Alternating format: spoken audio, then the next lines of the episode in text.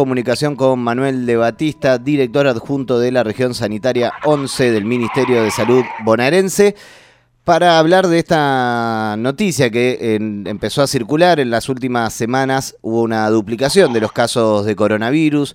También a nivel regional, en Brasil, eh, se volvió a imponer esta semana el uso de barbijos en aeropuertos, en los vuelos. Y bueno, eh, va terminando el año, pero las noticias siguen llegando, así que para sacarnos las dudas, por, por lo menos tener un panorama de lo que se viene, le damos la bienvenida. Manuel, buenos días. Manuel, ¿cómo va? Buen día, ¿cómo están? ¿Todo bien? Todo muy bien. Eh, bueno, primero preguntarte, ¿no? ¿Cuál es el, panorama en esta región? ¿Cuál, por, qué se da esta, esta duplicación de, de los casos? Eh, luego de que ya sentíamos de alguna forma que habíamos superado eh, esta pandemia? Bueno, eh, tanto en la Argentina como en, como en el resto de los países del mundo que hoy están siendo noticias por este tema, eh, está circulando una nueva variante. Ustedes saben que el coronavirus es un virus que, que tiene una alta capacidad de mutar y eso nos ha ido demostrando la pandemia que cuando aparece una variante nueva, indefectiblemente terminan aumentando los casos por cierta, digamos, capacidad de evitar la inmunidad que hemos adquirido con las vacunas. Eh, obviamente esto no, no tiene en ninguno del resto de los países la magnitud que hemos visto de las olas anteriores, pero sí se está viendo eh, un aumento, como vos bien decías en el arranque, de casos en distintos países, en la región particularmente eh, Brasil y otros países de América Latina están viendo aumento de los casos, todavía no hay datos certeros sobre fallecimientos o sobre eh, alto impacto en las, en las internaciones, pero sí eh, el aumento de los casos. En Argentina todavía no detectamos, si bien empiezan a haber algunos signos, no se detectó una, un gran aumento de casos, pero estamos muy atentos porque, como sabemos, inevitablemente cuando esto empieza a suceder, eh, también nos impacta a nosotros. Manuel, lo, lo, que fuimos viendo ¿no? en, en, todo el proceso de, de, la pandemia era esto, como decías, ¿no? una gran capacidad de mutación, pero como que también la mutación daba alguna suerte, o por lo menos de alivio, de que iba eso, de, bajando la eh, intensidad, tal vez sí eh, subía el nivel de, o la tasa de contagio, pero bajaba el nivel de agresividad del virus. Como eso sigue así, es, eh, digamos, hay un momento donde se agota la, la capacidad de de, digamos, la fuerza del virus aunque siga circulando? Mira, en realidad lo, lo que vimos en el transcurso, más que, que baje su, su, capacidad de daño, es que el, digamos, a, a, partir de las vacunas y de las distintas dosis que se han ido aplicando de las vacunas, eso fue generando una mejor respuesta inmune por parte de la población. Eh, por eso, digamos, lo que veíamos eran olas con, por ejemplo, como fue eh, la tercera ola en la Argentina fueron olas con gran cantidad de casos, pero con muy bajas internaciones o, muertes. Eh, esto efectivamente sigue siendo de esta manera, un poco por porque porque se siguen aplicando las vacunas, porque sigue aumentando y siguen además desarrollando nuevas vacunas. Vieron que ahora salieron las vacunas que cubren también las variantes de Omicron. Es decir, eh, es, es, de alguna manera eh, cómo va a seguir o cómo se sospecha de que va a seguir el desarrollo de la pandemia en el mundo, donde nos vamos a tener que acostumbrar a convivir con casos de COVID, no va a desaparecer el virus, pero sí va a ir encontrando, digamos, alguna suerte de, digamos, de forma más estable de desarrollo. Todavía eso no ha sucedido, si bien estamos llevando adelante una vida prácticamente normal en todos los países del mundo, a pesar de tener todavía oleadas de casos. Ahí nombrabas a, bueno, el, rol de, las vacunas. Se viene en, el último tiempo desde algunos organismos públicos recomendando ¿no? la, aplicación de las dosis de refuerzo. ¿Existe la posibilidad de que eh, se vuelva obligatorio, digamos, que se incorpore unas nuevas dosis a el, el plan de vacunación obligatorio de, contra el COVID?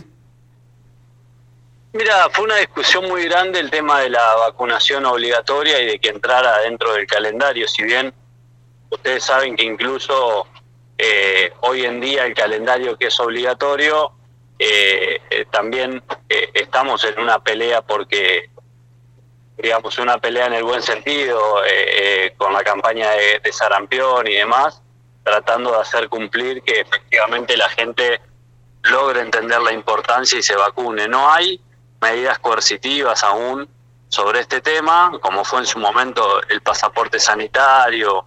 Eh, creemos que no va a ser necesario tomar medidas en el marco de que esto siga en este ritmo eh, de contagios y de aparición de casos. Pero obviamente no se descarta, porque primero, digamos, se, se, va a poner por delante lo importante, como se hizo durante toda la pandemia, que es la salud de la población, no se descarta que en algún momento haya que tomar alguna medida. La verdad es que eh, nadie quiere hacerlo, eh, nadie lo está pensando en este momento, pero, pero bueno, está dentro del arsenal de, herramientas que tenemos para enfrentar la pandemia.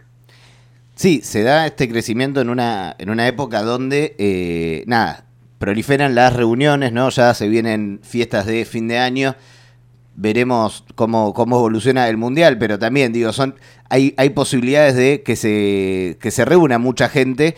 Eh, en ese sentido, ¿cómo crees que, que, qué medidas tomar o qué debería pensarse eh, teniendo en cuenta esas actividades puntuales? Bueno, en principio hay que estar muy atento a, a cómo viene la curva de los casos y, y, estar atento a las recomendaciones que salgan desde, desde las entidades públicas, del Ministerio de Salud, porque bueno, el riesgo obviamente aumenta en la medida en que empezamos a ver el crecimiento de los casos, sobre todo para estas, para estas reuniones. Lo bueno también es que como el clima colabora, las reuniones en general sean en un ámbito ventilado, más afuera, a veces nos preocupan más las áreas de trabajo que son más cerradas, con aire acondicionado, eh, que, que, las juntadas abiertas o al aire libre. Eh, obviamente todo esto no es para, para generar ninguna alarma excesiva, sí obviamente puertas adentro eh, sabemos nosotros la situación digamos de, vigilancia que estamos teniendo con esto.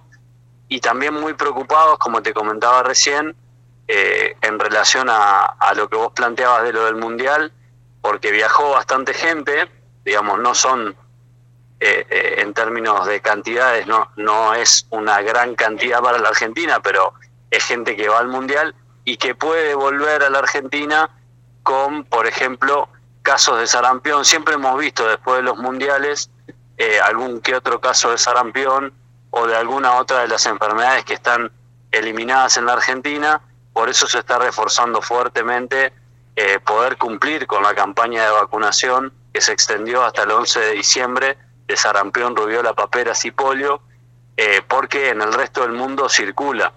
La Argentina ha tenido, a fuerza de, de su calendario de vacunación al día, eh, la eliminación de estas enfermedades y es muy importante que podamos seguir eh, en ese índice. Manuel, para, para ir cerrando también preguntarte por eh, el lado ¿no? que le van a estar ahí poniendo el cuerpo a esta, que le viene poniendo el cuerpo y digo, y frente a un, a un aumento de casos van a estar ahí. En las últimas eh, semanas vivimos muchísimas jornadas de, de luchas, protestas de médicos, residentes, concurrentes, ¿no? Donde el denominador común era la cuestión salarial, un reclamo eh, que se da en todos la, las, los trabajadores, pero se dio muy fuerte en los trabajadores de la salud. ¿Vos crees que, están dadas las condiciones eh, en, lo laboral, en lo salarial, para poder afrontar una, un rebrote, un nuevo crecimiento de casos?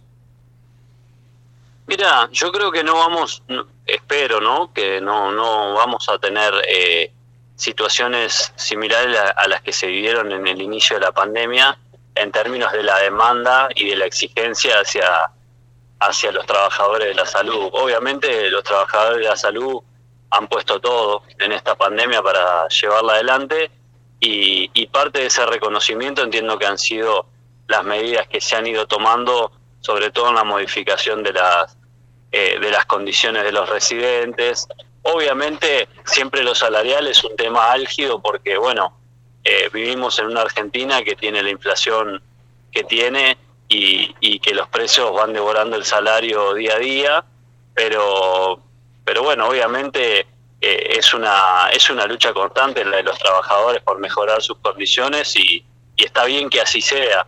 Eh, obviamente esto digamos, es algo que se, que se va a ir desarrollando eh, como, como todos los reclamos. Lo que sí me parece importante es entender, digamos, que no, no vamos, o por lo menos hasta, hasta donde hasta donde yo entiendo no vamos a afrontar una situación de, de exigencia como fue en su momento enfrentar sin las medidas de, por ejemplo, de las vacunas, una enfermedad que no, que no tenía antecedentes en el mundo. Estaremos llegando eh, más preparados como para estar alerta, pero no eh, sin, sin pánico. Sin ninguna duda. Manuel, te agradecemos la comunicación, el tiempo y la información. Bueno, te mando un saludo y que tengan un buen día. Un abrazo.